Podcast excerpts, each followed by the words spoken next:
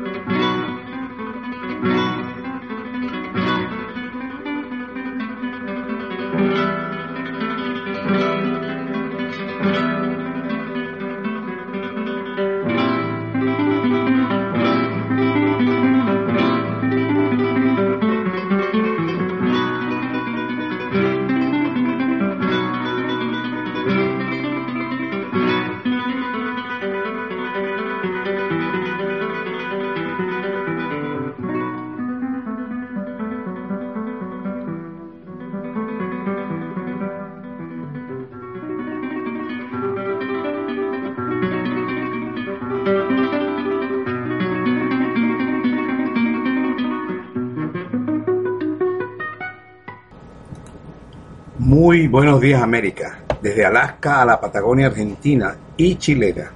Buenos días mundo, a los hombres y mujeres de buena voluntad, solidarios que trabajan día a día por el bienestar de su familia, su comunidad y su país. Un saludo especial a los agricultores, criadores de aves, ganado, pescadores, a todos los trabajadores que con sus manos crean bienes y servicios, alimentan a su pueblo. A ellos mis votos para que algún día lleguen a ser reconocidos como los verdaderos forjadores de libertad, soberanía, héroes anónimos, invisibles del verdadero progreso de los pueblos. En la lucha por la justicia social, la dignidad y la libertad del ser humano no son negociables. La noticia que tengo para compartir con ustedes es la siguiente. Piensen lo que dice el titular y después la vamos a analizar. Chile es el país más competitivo de Latinoamérica. Después hacemos el análisis. El informe anual sobre la competitividad que presentó este martes 27-9 de 2016 el Foro Económico Mundial, quién sabe quién lo patrocina, debemos suponerlo, sitúa a Chile como el país más competitivo de Latinoamérica. El país aparece con en el puesto 33 del ranking justo detrás de España, lo que supone una mejora en dos posiciones frente a sus resultados de hace un año. Venezuela, al, otro extremo de la línea, ocupa el lugar 130 de 138 países analizados. La lista de, las economías más competitivas, escuchen bien esa palabra, competitiva del mundo, está encabezado por Suiza, Singapur, Estados Unidos, Holanda y Alemania. Por debajo de Venezuela solo hay países africanos hasta que, cerrando la lista, está Yemen, eh, el último Yemen, el que están destruyendo a cañonazo limpio. Imagínate tú, entonces ellos, están, ellos son competitivos, porque ahí hay como cuatro o cinco fuerzas que luchan entre sí. Ellos están compitiendo, pero a plomo limpio. Muy difícil que vayan a poder competir comercialmente. Ya aquí el primer errorcito por haber incluido al Yemen, un país pobre que se debate, es decir, compite, pero a plomo, con armas. Bueno, entonces aquí están los resultados. Después dicen aquí, este, Colombia aparece en el puesto 61, seguido del Perú, con 67, Uruguay en el 73, Ecuador en el 91, Argentina en el 104, imagínense. Paraguay 117, Bolivia 121, Cuba no está entre los países analizados. Adivinen por qué. Se lo voy a decir al final. Porque Cuba no aparece. Porque esto, esto es una manipulación. ¿Qué significa competitividad entre la, entre la gente que analiza el movimiento bursátil, empresarial, compra y venta de los recursos naturales de las naciones? De los indicadores estudiados se desprende que Chile lo hace particularmente bien en materia educativa y de formación. Es decir, clones de, de operadores de Wall Street. Panamá es el segundo país latinoamericano que figura en el ranking y es y el que más progreso, progreso, puesto 42 y un avance de 8 posiciones, gracias a su entorno macroeconómico, a la eficacia de su mercado y al desarrollo de su mercado financiero. ¿Recuerdan los Panamá Papers? Paraíso fiscal. Bueno, ya van entendiendo por dónde viene lo que significa competitividad. Por su parte, Costa Rica ha caído ligeramente, dos posiciones, al llegar a 52. Pero el informe resulta, resulta resalta, perdón, su fortaleza en educación y salud primaria, así como en innovación. México avanza seis lugares posicionándose en el puesto 51. Recuerden que vendieron la industria petrolera, la más importante, la vendieron. Entonces es muy competitivo porque ahora se las despejaza, despejagan las, las eh, operadoras de, de petroleras que existen en el mundo, entonces se reparten las ganancias. Es muy competitivo en ese aspecto ahorita México. Y situaciones entre las 10 que más avanzan en una evaluación que indica que los factores más problemáticos para hacer negocios en este país son la corrupción, el crimen, una burocracia ineficiente y las tasas de impuestos. ¿Ven por dónde van? Es decir, México, para que sea más competitiva, tiene que no cobrar impuestos a las compra y venta de los recursos naturales de las empresas del Estado. Tiene que la burocracia, para ser más eficiente, simplemente recibir un papel, ponerle un sello y salga de ahí, sin ver, sin analizar. Eso es una burocracia eficiente. El crimen tiene que eh, legalizarse, pues, no ser así al estilo Jalisco, o sea, que llegan con las armas y compran las cosas a punta de pistola, compra y vete, no. tienen que cambiar, como están haciendo en, la, Colombia, pues usted sabe, ¿no? Se van a legalizar y van a competir legalmente por los bueno, el crimen organizado, en vez de hacer negocios a punta de pistola y a escondida, tienen que legalizar el negocio, pues. ¿Qué no entiende más o menos? Porque por ahí viene eso, ¿no? Y la corrupción se elimina cuando no hay, el Estado no interviene para nada. O sea que no, no le pone trabas para que se vendan, a incluso si se puede vender el palacio de donde, ¿cómo le dirán el palacio ese donde trabaja el presidente de, México? Bueno, o el Zócalo, lo privatizan y entonces todo el que entre ahí empieza a cobrar. Y entonces eso es libertad, eso es competitividad, ¿entiendes? Entonces, seguimos. La sorpresa la da Brasil, afectado por la recesión y una crisis política sin precedentes en las últimas décadas, ya que pasa que pase a encontrarse en el puesto 81, pese a encontrarse en el puesto 81, obtiene resultados positivos en los factores relacionados con las instituciones. Esto implica un reconocimiento de parte de la comunidad empresarial de que el Brasil está intentando afrontar y resolver los problemas relacionados con corrupción, desconfianza en la clase política y en las instituciones, lo que debe verse de forma positiva, señaló el jefe de investigación sobre competitividad del FREN, Daniel Gómez Gobreira al presentar el informe. Recuerden que apenas el pobre Tener acaba de llegar al poder y está haciendo todo un gran esfuerzo para en menos de dos años que le queda de gobierno privatizar todo y desmontar toda la burocracia del Estado y crear las leyes que eh, las grandes transnacionales y los operadores de bolsa, toda esa gente pueda llegar al Brasil, comprar y vender cualquier eh, posesión, propiedad del Brasil sin tener que pasar por esos trámites engorrosos eh, inoperantes, innecesarios de controles del Estado de la inversión extranjera. Eso, y eso es hacia el mundo va hacia ese, hacia esa situación, pues, donde ninguno de los estados interviene en los negocios de las corporaciones. Porque para allá vamos con la globalización de la venta del mundo.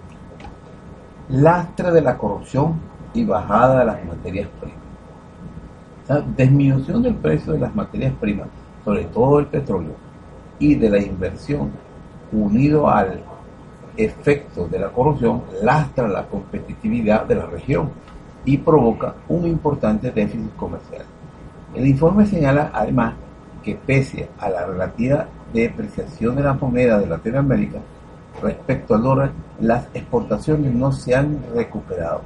Esto hace evidente la magnitud de los desafíos relacionados con la competitividad en la región, tanto la idea de la productividad ha caído en forma sostenida en los últimos 20 años. Pero ¿por qué será que habrá caído en los últimos 20 años la productividad en Latinoamérica? ¿No será por casualidad como ha abierto sus mercados a la competitividad de las grandes corporaciones? Entonces, los campesinos, los pequeños industriales, tú sabes, de estos países, simplemente se han dedicado si quieren estar en el negocio, a importar lo que producen en otras partes. Entonces, se tiene que acabar la competitividad porque al no producir nada y todo se importa, entonces eso puede ser una señal pues, de lo que significa competitividad. Y entonces ellos todavía están alabando a los países que más competitivos son. ¿Por qué? Sus mercados son más abiertos. El Estado cierra los ojitos y deja que los, los honrados, los más honestos empresarios del mundo, de las grandes corporaciones, la gente que nunca hace trampa en las, eh, las, eh, las tasas vigor, nunca hacen trampa en la manipulación de la bolsa de valores, nunca hacen trampa en los precios de, de las materias primas, por ejemplo como el petróleo, que, está, que lo bajaron a 20 de cuando estaba a 140. Y nadie se explica por qué. Porque siguió la misma demanda, la misma producción, pero de repente los precios bajaron. Y entonces después por allá empezaba a decir, a echarle la culpa a Goodman de que era la responsable de haber manipulado los precios del petróleo para afectar a Rusia justo en el momento que le están aplicando sanciones a Venezuela, a Irán. Por eso es que esa competitividad suena así como muy raro, no sé.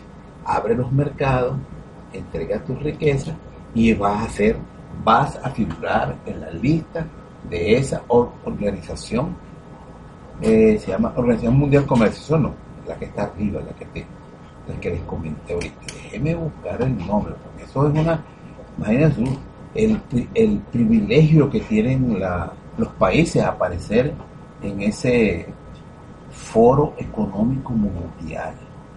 Eso, si tú apareces ahí un buen ranqueado, estás hecho. Porque eso significa que tus mercados están abiertos a la ley de la selva, la ley de la competencia de las grandes corporaciones, que pueden manipular los precios de los mercados a su antojo. Y entonces esos países van a ser catalogados como altamente competitivos. Bien, para finalizar el artículo, después de casi una década de fuerte crecimiento que siguió a la crisis financiera global, las tasas de crecimiento han caído. En varios países está dirigiéndose hacia la recesión. Añadió según el informe el boom de las materias primas escondió las necesidades de avanzar a la agenda de competitividad, lo que hubiera permitido la aparición de nuevos actores en la economía y la diversificación de la misma. Otro informe de la Organización Mundial de Comercio destaca que la economía mundial crece al menor ritmo en 7 años y que por primera vez en 15 años el comercio mundial crece todavía menos que aquella. La dramática ralentización del crecimiento del comercio es algo serio que puede servir como toque de atención, dice el director general de la institución, sobre todo en el contexto del crecimiento de los sentidos, sentimientos antiglobalización que anima a los gobiernos a erigir más barreras al libre comercio. Ahí está la clave en lo último. Los gobiernos populistas, los gobiernos que no quieren a sus empresarios, crean barreras para proteger la industria nacional. Pero como los empresarios, ellos quieren ser globalizados, no van a producir más. Es más, de hecho, van a dejar de producir y todos se van a convertir en importadores de lo que hacen las grandes corporaciones en el exterior. Y cuando eso sucede, entonces tú vas a ver que van a competir los productos extranjeros en nuestro mercado nacional interno, sin la intromisión del Estado.